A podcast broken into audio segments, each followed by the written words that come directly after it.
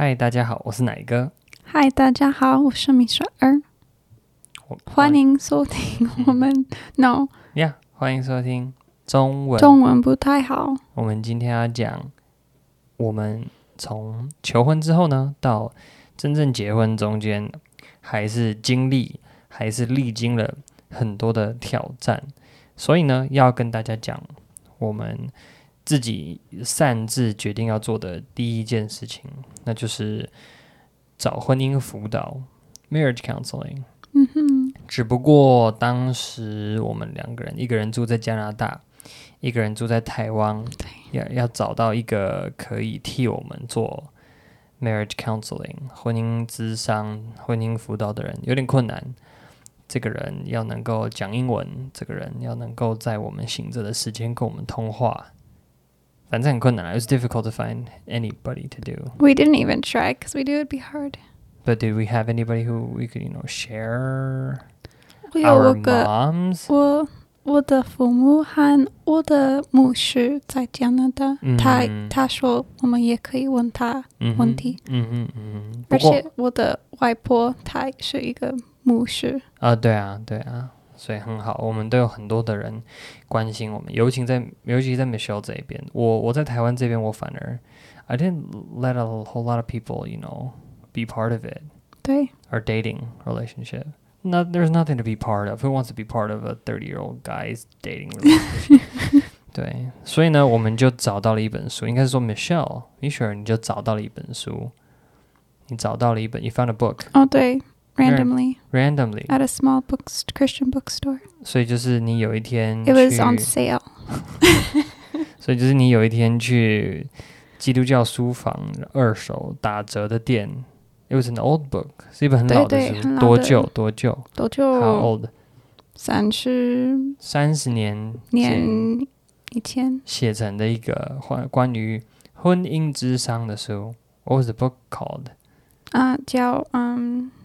，Saving Your Marriage Before It Starts。在你的婚姻开始之前就拯救它。OK，I、just translate. Translate， Yeah. 嗯为什么呢？因为它这个标题就告诉你了。如果你觉得要等到你的婚姻出了问题，你才要开始思考要怎么拯救它的话，那一切实在是有一点点晚。I think they had that as a title to kind of like remind people that don't wait until it's too late Yeah， to start trying to save your relationship. You just start think about think start discussing these things, thinking about these things before it even starts. 嗯好，所以呢，这本书很特别。我记得的其中一个部分是，这本书的里面分成了两个部分。Within the book, there are two parts. The first part you do before you're married. I think that was our other book. How? What? Was there two parts? Did we do two books? We did we did that and then the sex book. So I think the marriage counseling was just You- we did it all No, entirely no, before we got no, married. No, no, no. We no, we Didn't we? picked. We we said we wanted to do like ten, the first ten or twelve chapters, something like that. 嗯好啦，我记得是不记得它它它里面有特别至 at least there was one chapter or the second half of the the chapters that you weren't supposed to do until you were married. No, I think we did Really? the whole book. Okay, we did them. 好了，我 The 可能记 other 错 one had 因为我们 two 做了 parts. 我们做了两，我们其实看了两本书。第二本书专门是在讲，the second book was sheet music. Yeah, It's she all music. about sex. Yeah. 第二本书呢，完全就在讲夫妻的性生活的东西，这个太刺激了，十八禁，改天再另外开一个 podcast 的节目来讲。This is like adult content, so we'll do it on another R-rated podcast. Oh, we're going to do that, are no, we? we're not. We'll see. 好，那米雪儿，你觉得为什么要做这种 workbook 很重要？Why was it important? 重要，因为，嗯，大部分的关系，他们都不知道他们做什么，在做什么。They don't know what they're doing. 嗯哼，嗯，我觉得我们已经 讨论大部分的事情。这个书，这本书说，啊、但是还是好用，因为因为问你很奇怪的问题，啊，对啦，所以如果如果在书里面刚刚好有这些问题的话，就至少不不那么奇怪，be less awkward。可是 it's like in the book，so 对对对，it makes you do it。所以真的啦，哈我觉得 Mich Michelle 讲的很对，很多的时候，很多的人在关系里面其实不知道自己在干嘛。A lot of people don't know what they're doing 对 in a relationship。大家都念过小学、国中、高中，很多人念过大学。Like people go to school, they learn how to do math, literature, science. They don't learn to do relationships.，Yeah，所以很可惜，我个人觉得这个世界上，身为一个人类，你最需要的两个方面的知识，而且这两个方面其实是某种程度可以说是专业知识的。第一个叫做金钱的管理，第二个叫做关系的经营。There are two subjects that I think are the most important for every single human being on earth. 嗯 The first is how you manage your money. The second is how you manage your relationships. 嗯， But neither of these are taught in schools. 对 So you end up with a ton of people who have no idea how to use their money Yeah, in yeah, a yeah. good way and how to manage your relationships in a good, healthy way. 太可惜了。好，这就是为什么我们有这个 podcast. That's why we have this podcast. It's about relationships. 所以你们看这个，你们听这个 podcast 就对了。好，我们来讲讲看。So what were the chapters? 你还记得哪些章节在这本书里面我们讨论过的东西 嗯 Do you have a list of them? ，I do have a list. Yeah. 好，那你随便念几个标题好了。You can just randomly mention like a handful Um, of them. You read them in English, I'll translate it into Okay. Chinese. I'll read. I'll tell you what they were about because the titles are weird. Okay. The first one was about the myths of marriage, like either that it will all work out or will satisfy all your needs, or blah blah blah blah blah. 好，第一章呢就告诉你要破除一些对婚姻的迷思。很多的人真的以为说白马王子跟白雪公主骑着一匹白马，然后往日落的方向出发，right off into the sunset after you're married，然后就从此过着幸福快乐的日子。错，这是个迷思。婚姻不会解决任何你现在在面对的问题。OK，second、one。第二个是uh, love languages. 哦，第二个当然很重要，就讲到爱的五种语言。这个很多的，这个是基督徒不是基督徒，都很多的人都很清楚这件事情啦。每一个人接收爱跟表达爱的方法不一样。Can you remember the five of them off of the top? 对 You wanna？ There's physical touch, 第一个是身体的接触， acts of service, 呃，服务的行动，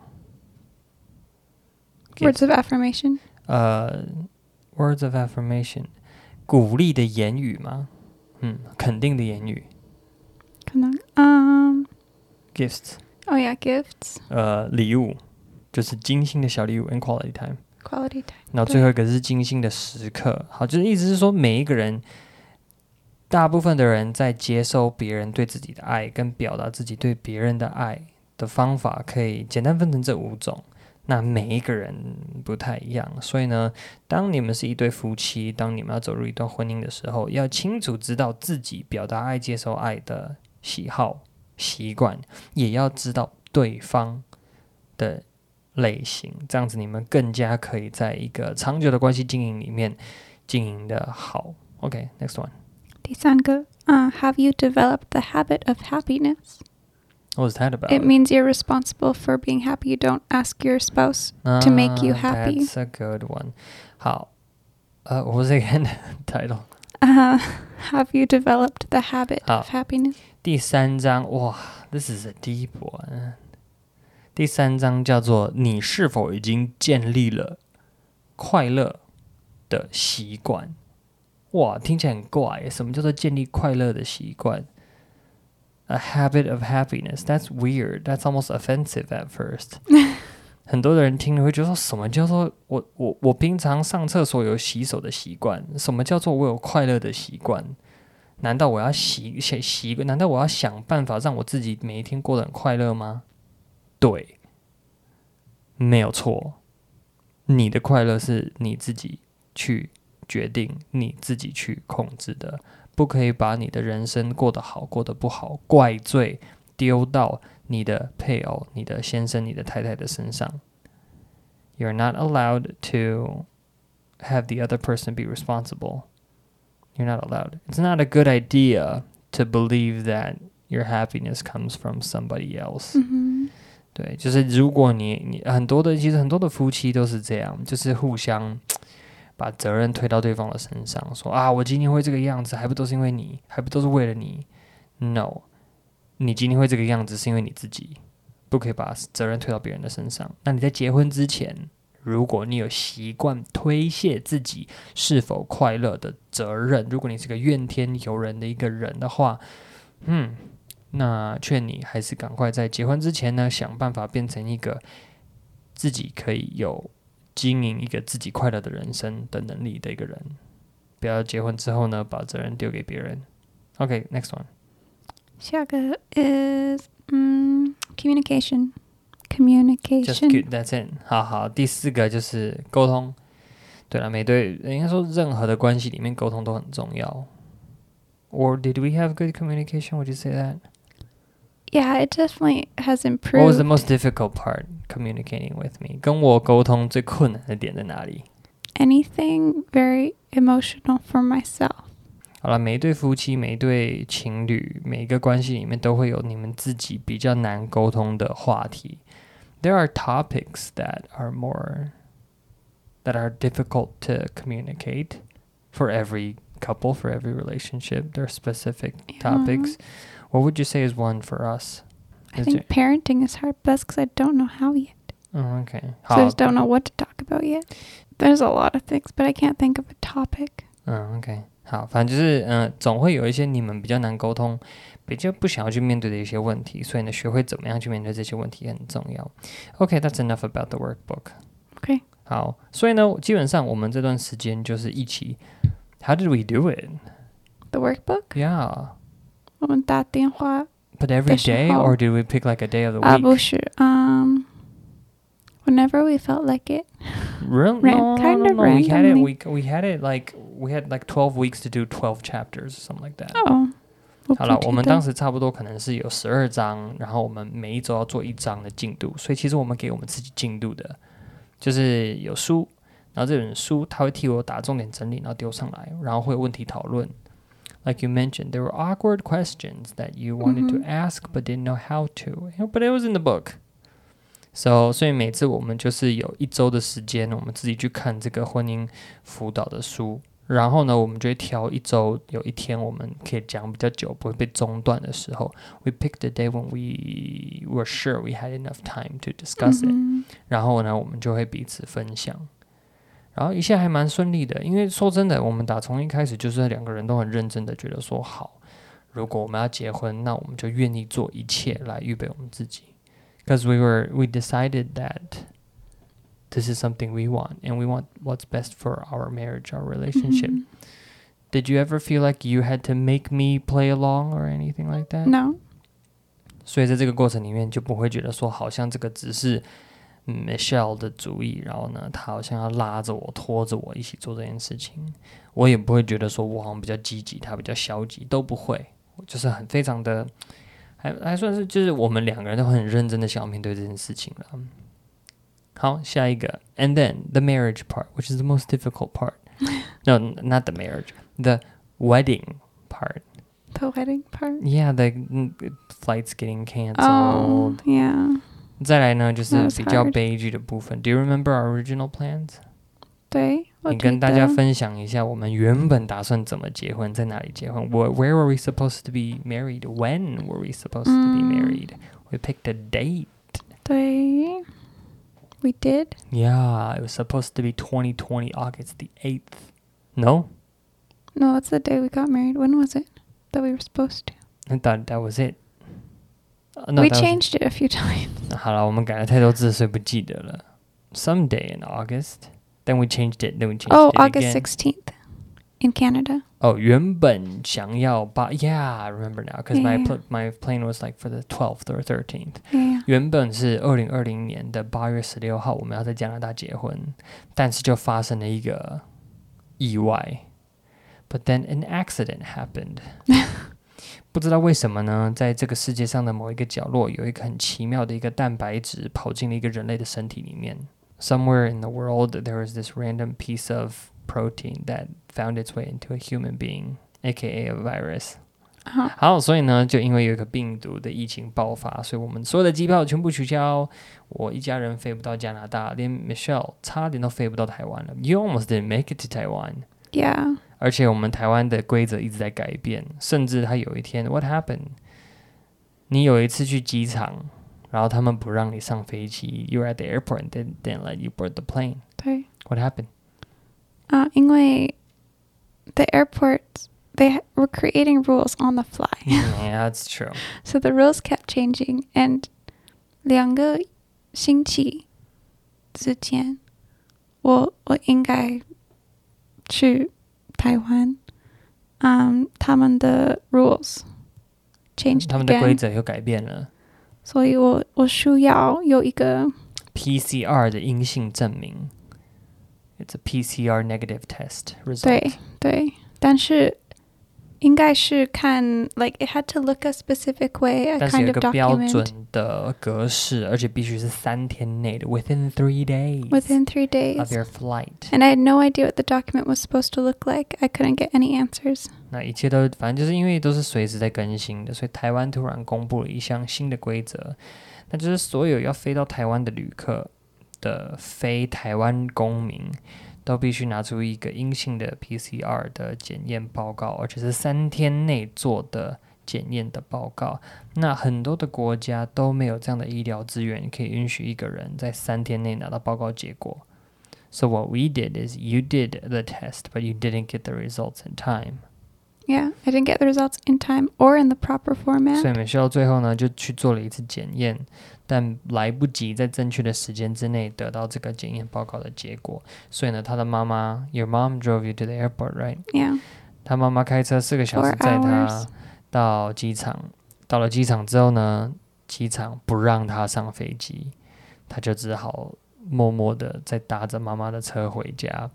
我到非非常的时候， 我问他们，我可以看一个 document 嗯 because I really got no answers from Mhm. anyone that I 哼 called. ，Did they show you？ They they covered up the name and showed me the document, so, So I you knew what I was finally knew supposed to what- get. And then I asked them, where do all the people who get to Taiwan get their test from? 嗯哼 So they gave me the name of the clinic, and that's where I got my test done. I thought you found that out on a phone call. I also called people. OK，反正就是那时候呢，就是我在台湾这边打了好多 电话给航空公司，但我都打错间了吧，或者是说接到电话的人都是不知道状况的人，所以我都完全没有得到答案。Michelle 在美国呃，在加拿大那端打给在美国的华航、长荣的办公室，也都没有问到。到了最后呢，他是在温哥华机场直接问现场的人员才问到了。So we're delayed by seven days. Yeah, Yeah. because yeah. 所以呢，我们就只好飞机退票。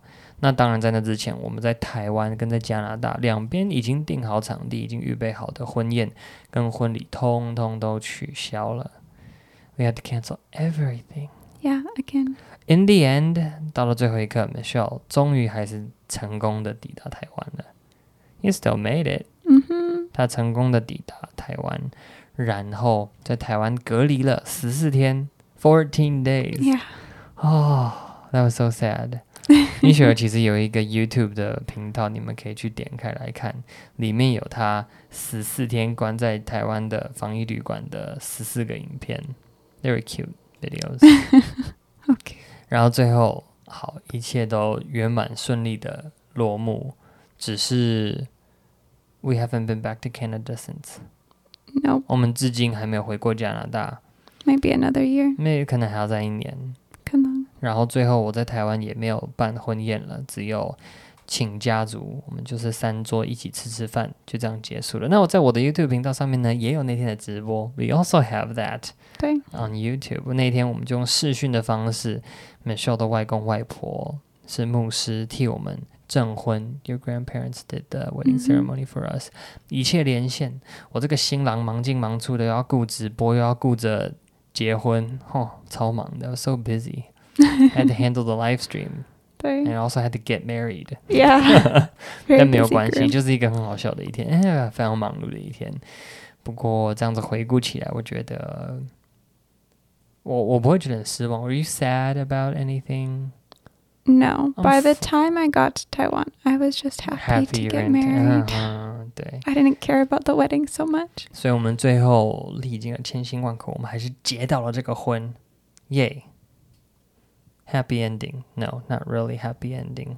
It's called the beginning. Yeah, there's no 结婚.才抵达起跑线，所以呢，之后再继续跟大家分享我们结婚之后发生的一些点点滴滴。那我们也当然预备要当爸爸妈妈，想要生小孩，所以呢，我们会继续在 podcast 里面分享我们怎么样预备自己吧，来成为好的父母，来带我们的小朋友。